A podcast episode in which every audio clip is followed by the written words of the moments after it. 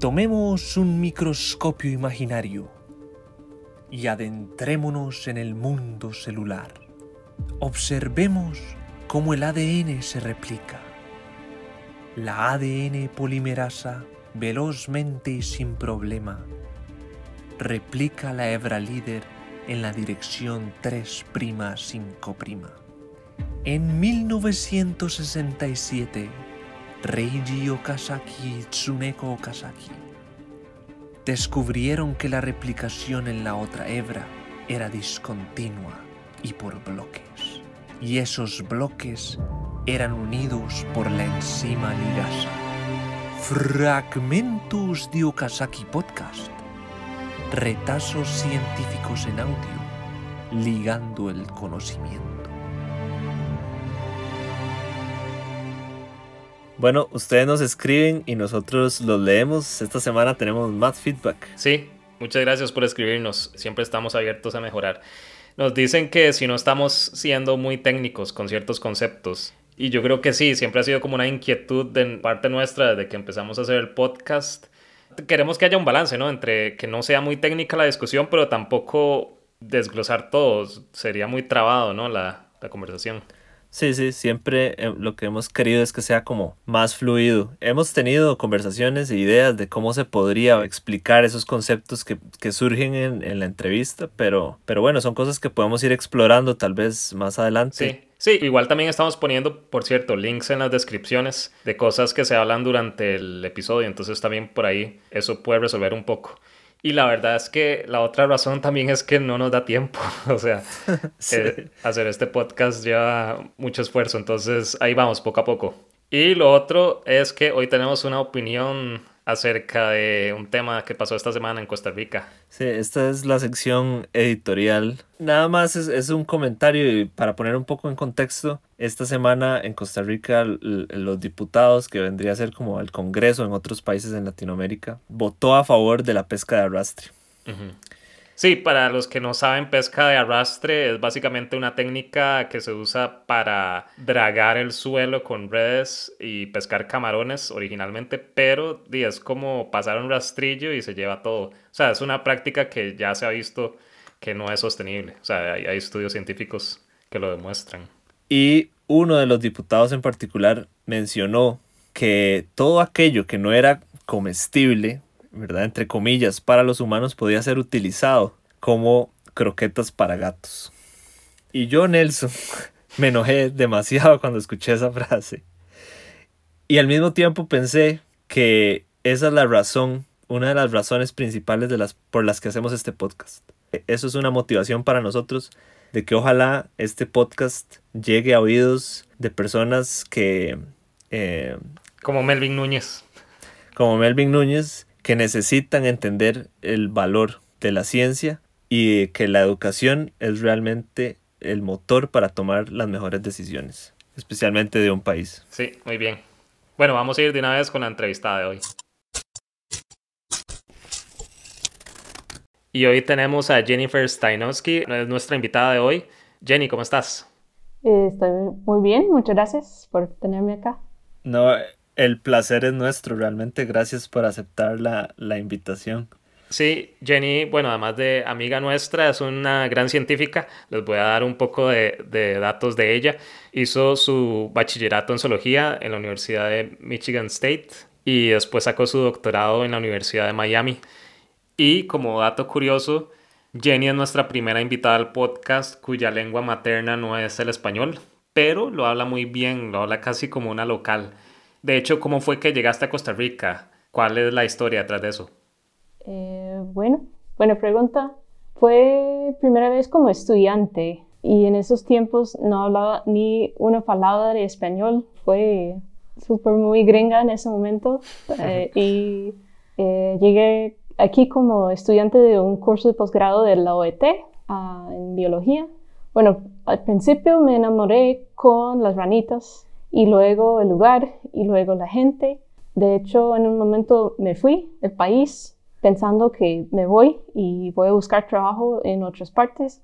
Y allá en Colorado durante el postdoc conocí a mi esposo, que es Tico. Entonces volví y me naturalicé hace unos meses y ya soy media tica, media gringa. Entonces.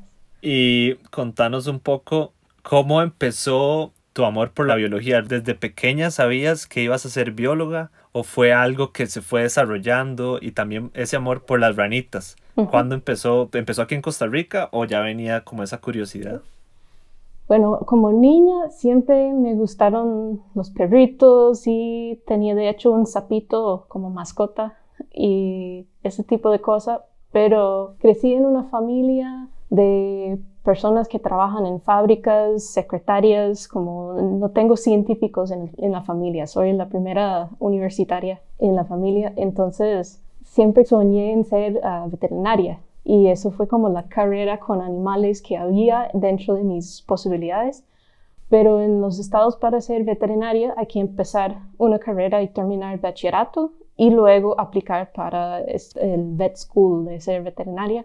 Y durante ese bachillerato en biología pre-veterinaria encontré investigación y estaba trabajando con un proyecto de lagartijas, pero más que todo, seamos honestos, estaba lavando trastes y limpiando peceras y cosas así.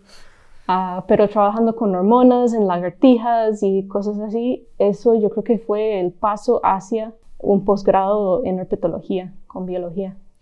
Jenny, ¿qué, implica trabajar con anfibios propiamente? Porque hemos tenido invitados que trabajan con diferentes organismos. ¿Cómo es trabajar con anfibios propiamente? O sea, ¿cuál es el trabajo usual de campo, en laboratorio y, qué retos tiene? Buena pregunta. Yo creo que el trabajo de campo usual de un herpetólogo tiene que ser andar de noche en la lluvia con foco y buscar un montón de especies identificando biodiversidad, pero en realidad mi trabajo con los anfibios ha sido principalmente con ranitas que viven en el día, no son nocturnas. Entonces trabajo principalmente de 6 de la mañana hasta mediodía cuando están cantando y haciendo sus cosas. Y trabajo mucho con renacuajos. Y entonces eso es como mantener pececitos o algo así. Es mucho trabajo con peceras, limpiando agua, sacando caquilla, alimentando con algas. No sé, mucho trabajo de campo es buscar los huevitos que van a producir renacuajos o buscar adultos para mantenerlos en cautiverio para que producen huevitos. Entonces, no me considero realmente herpetóloga pura, es más que todo que uso los anfibios para preguntas interesantes de muchos tipos. Es como mi animal modelo. Claro. Bueno, Jenny tiene una cantidad bastante impresionante de publicaciones y lastimosamente por limitaciones de tiempo solo nos vamos a poder referir a un par. Jenny, una de tus publicaciones más referenciadas es la que habla de la pérdida de oído en varias especies de sapos a pesar de que siguen cantando. ¿Por qué es que se da esta situación? Y bueno, en todo caso, ¿por qué siguen cantando? Bueno, la historia corta es que no sabemos. Buscamos muchas maneras de cómo poner a prueba unas hipótesis de esto, porque, bueno, es que hay como 250 especies de sapos y en todas estas diferentes especies, hace millones de años, como 15 diferentes momentos independientes, toda la especie perdió su oído. Y es extraño porque son especies que, cantan, que se comuniquen acústicamente y mucha gente, la primera cosa que alguien en la audiencia siempre pregunta, tal vez ellos están viviendo en lugares que tienen mucho ruido a fondo, algo así. Pero si vemos todos los ejemplos, algunos viven con reproducción en charcos, otros por cataratas, otros por como hay mucha diversidad de dónde y cómo viven y su ecología. Entonces, no hay una explicación sencilla que aplica para todas esas diferentes especies. Entonces, nosotros durante el postdoc, con trabajo de campo de lo más en Perú y Ecuador, hicimos como crianza de sapos para tener series de desarrollo y ver a lo largo del desarrollo si comparamos especies que tienen y no tienen el oído, en qué momento y qué diferencias tiene el desarrollo del oído. Hicimos un montón de trabajo de campo, histología, trabajo en el laboratorio, complicaciones con permisos internacionales y así, así. Y al final de cuentas, la historia es, no hay diferencias, todo es igual. Entonces, eso no es la respuesta, no hay, no, sabemos todavía. Ok, pero eso de hecho es lo interesante de la ciencia, que no siempre responde la hipótesis inicial y uno tiene como que seguir buscando, ¿no? Sí. Buena justificación para volver a Perú algún día. Excelente. Ahora, para cerrar esta, esta sección, tu trabajo actual tiene que ver con el estudio del ARN en venenos. Entonces queremos saber o, o, explicarle al público, por ejemplo, qué valor tiene estudiar la genética de los venenos. Cuando hablamos de evolución y ecología y todas esas interacciones con la biodiversidad, todo es debido a un programa y ese programa está escrito en el lenguaje de genes. Entonces, si hay cambios evolutivos o cambios en ecología o cambios en conservación, todo es debido a lo que se expresa en un gen. Entonces, si entendemos los genes y las funciones que tienen, luego vamos a poder entender mejor todo el resto que ocurre en este mundo. Entonces, en el estudio que estamos llevando a cabo actualmente, la idea es entender cuáles son los genes que se activan para generar diferentes venenos en la piel de los sapos. Y estos venenos que producen tienen propiedades antitumóricas, propiedades antibacterianas, antiinflamatorias, muchas posibilidades de medicamentos. Y si podemos saber cómo funcionan los genes que los producen, la idea es que eventualmente eso puede llevar a biotecnología para sintetizar estos diferentes compuestos y usarlo para mejorar la salud humana realmente es jugar con renacuajos, pero eso es como la justificación para jugar con los renacuajos. Súper. Bueno, en este momento vamos a hacer una pausa en el, en el programa y vamos a ir a ver la sección quiz.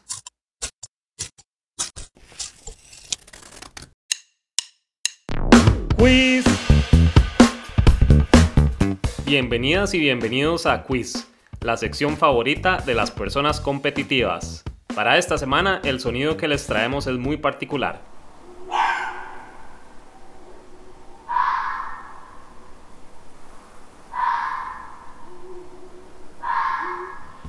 Este sonido lo hace A. Un águila. B. Un zorro. C. La bruja de Blair.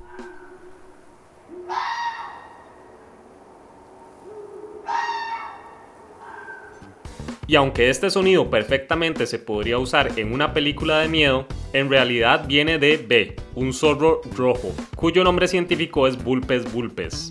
Estos animales tienen un espectro de vocalizaciones amplio, ya sea para llamarse entre ellos o para alarmar de un peligro. También pueden comunicarse con lenguaje corporal o por medio de olores. Los créditos de este audio son para Batiste Miguel, del portal de información ambiental Samaruk Digital.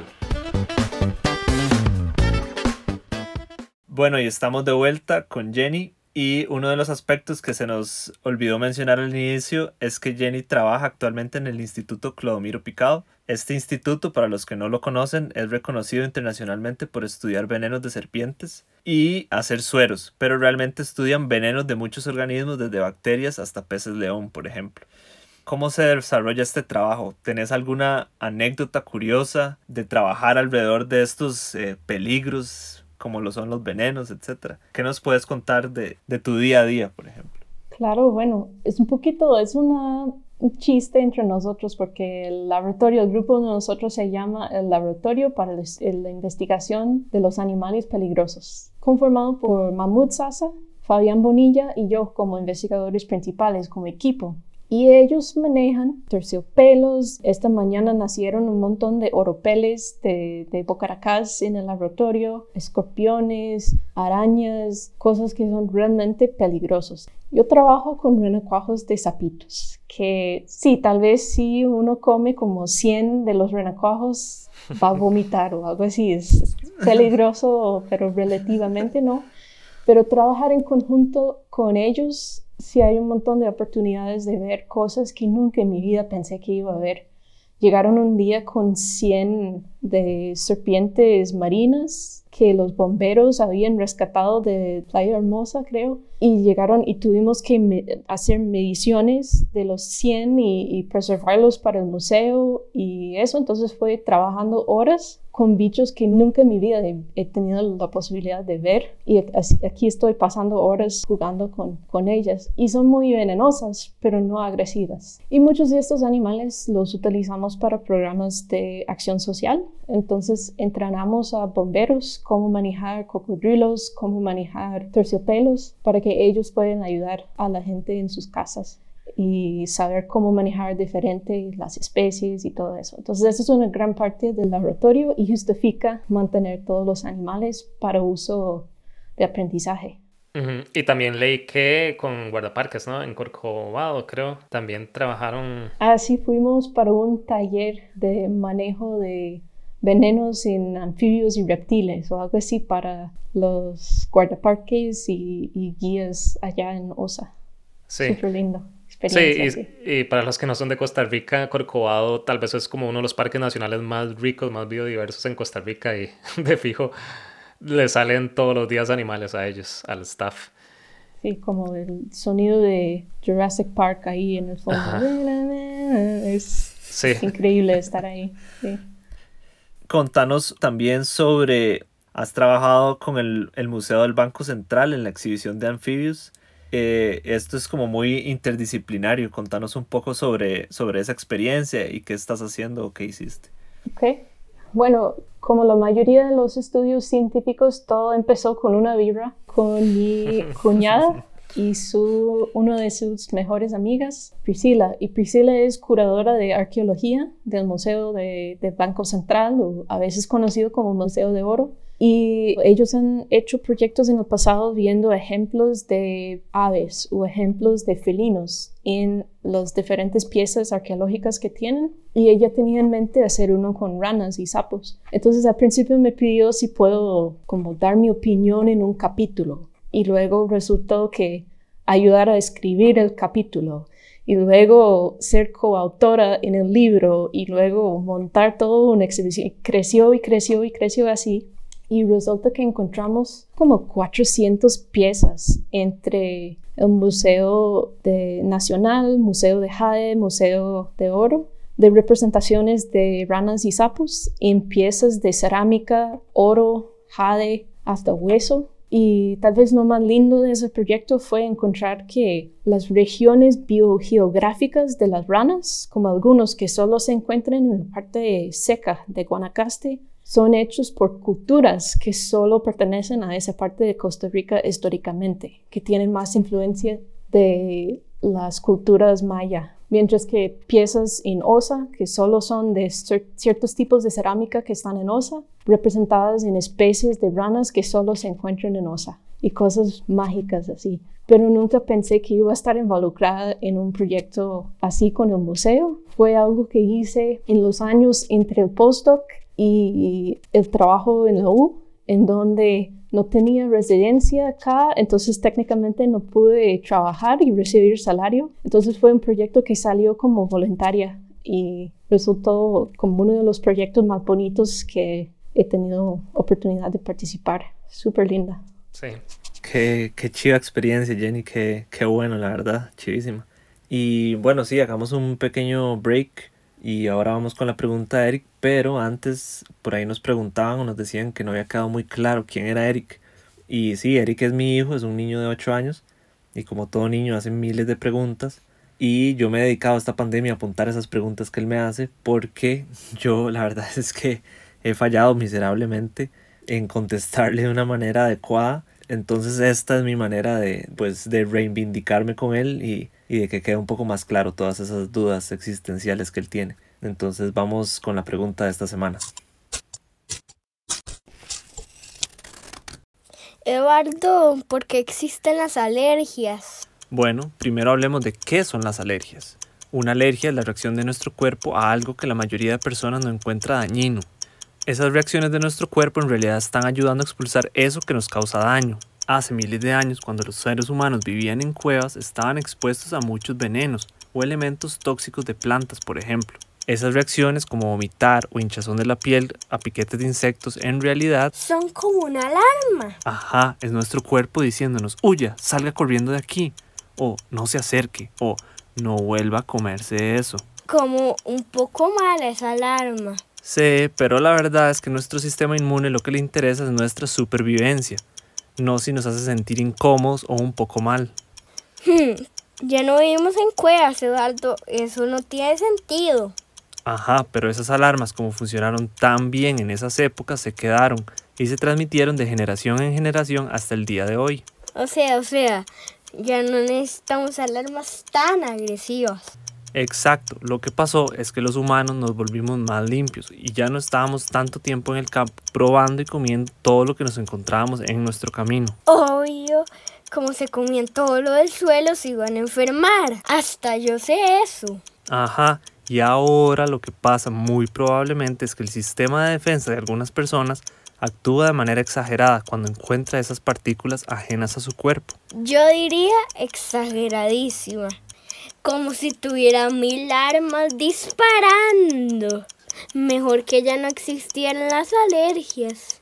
Vivir sin alergias es una muy mala idea. Imagínese vivir sin la sensación de dolor. No sabríamos que algo malo le está pasando a nuestro cuerpo. Un poquito de dolor es bueno, mucho es malo. Las alergias son incómodas, pero cumplen un propósito, aunque no lo parezca. Hmm, como que medio te creo. Volvemos a Fragmentos de Okazaki. Y Jenny, esta tercera sección del podcast es un poco más corta y de hecho son como preguntas un poco más rápidas o más personales o, o queremos que responda de manera más intuitiva, sin pensarlo tanto. Así que aquí va. La primera pregunta es, si no, si no hubiera estudiado biología, ¿qué le hubiera gustado dedicarse? Eh, intuitiva y no pienso. eh, eh, repostería, panadería. Sí. Sí. He estado en modo de, de masa madre en estos meses. Sí. Muy bien. Qué bueno. ¿Qué recomendación le darías a alguien que está considerando estudiar algo relacionado a ciencias? Evitar escuchar las opiniones de puros profes en el área y buscar personas variadas que han tenido carreras diversas en ese mismo área de estudio. Porque si solo tenés la opinión académica de, cómo funciona el campo, dicen que un 10% de las personas con un posgrado terminen como profes. Entonces hay que buscar qué más podés hacer, excepto repetir lo que hizo los profes. Ok, súper buena respuesta en realidad esa. Sí. Jenny, ¿tenés a alguien a quien admires dentro del mundo científico? ¿Alguien a, que, a quien veas como un mentor o mentora? Eh, sí, definitivamente. Tengo uno aquí que es un poco, ya como todo el mundo lo admiro, pero lo admiro por otra razón, y es a Chema, José María Gutiérrez. Tiene una carrera científica increíble. Él como se levanta en la mañana y le sale un paper. Pero aparte de eso, es una persona que conoce los nombres de los hijos de todas las cocineras y personas que limpian el laboratorio y como toma tiempo para poner en perspectiva la vida de cada persona. Y admiro mucho eso. Es un humano debajo de todo. Y la otra probablemente es una científica gringa pero muy involucrada en cosas en Latinoamérica, que se llama Jennifer Powers, que tiene un ánimo y energía súper positiva y siempre busca cómo conectar a la gente. Y admiro mucho eso de diversificación y conexión y su forma de ser. Sí. ¿Cómo te gustaría que fuera recordada tu carrera científica? Hmm, buena pregunta. Eh, que mis estudiantes terminen exitosos que eso es más importante. ¿Y a dónde te ves como dentro de cinco años o qué te gustaría estar haciendo dentro de cinco o diez años? Terminando algunos de los proyectos que empecé, porque ahorita tengo como 20 proyectos que he iniciado, pero quiero lograr terminar algunos de esos porque son buenos proyectos con muchas ideas y personas conectadas, pero tengo que dejar de aceptar nuevos proyectos y cumplir con unas cosas. Entonces yo creo que meta corta, eso es como lo principal. Sí. Jenny, y una última pregunta. ¿Qué opinión tenés de la ciencia que se hace en Costa Rica en general, como de las científicas, los científicos acá? Vos que sos de afuera, ¿cómo, cómo nos ves?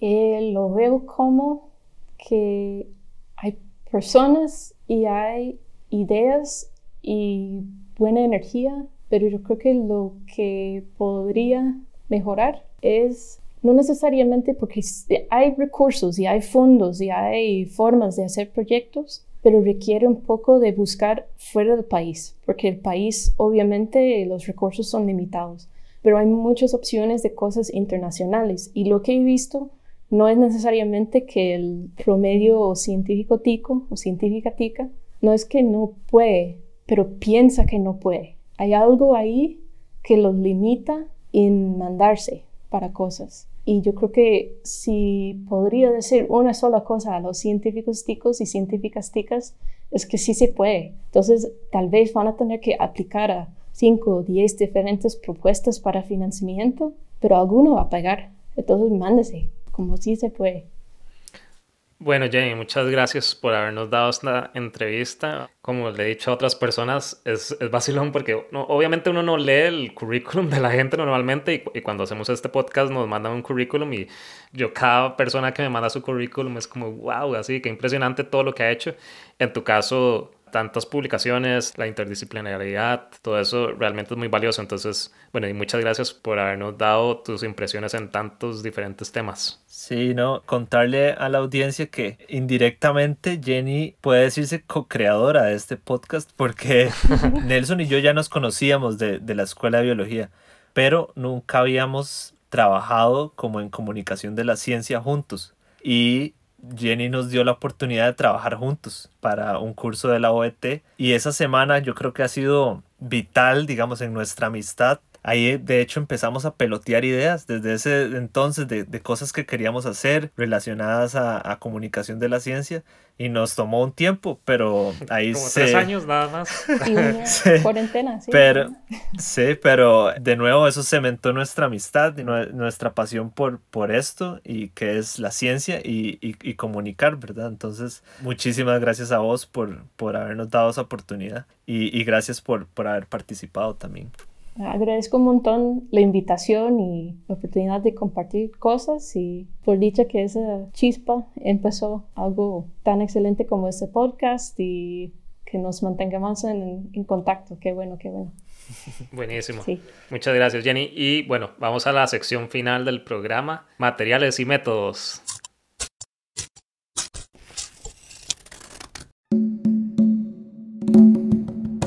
Mae, la verdad es que voy caminando ahí por el sendero en el bosque y no me va saliendo este bicho. Materiales y métodos. Nuestras historias de campo. Bueno, la historia de esta semana es traída a ustedes por Nelson.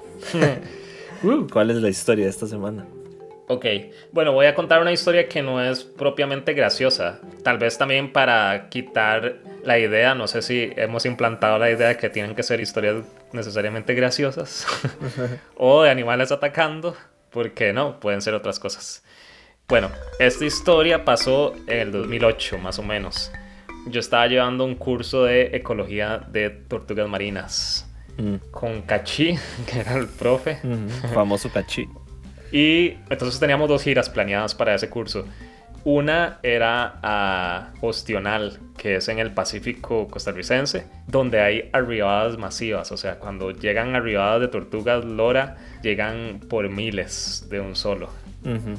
Y en esa primera gira no fuimos en una fecha donde había arribada masiva. Uh -huh.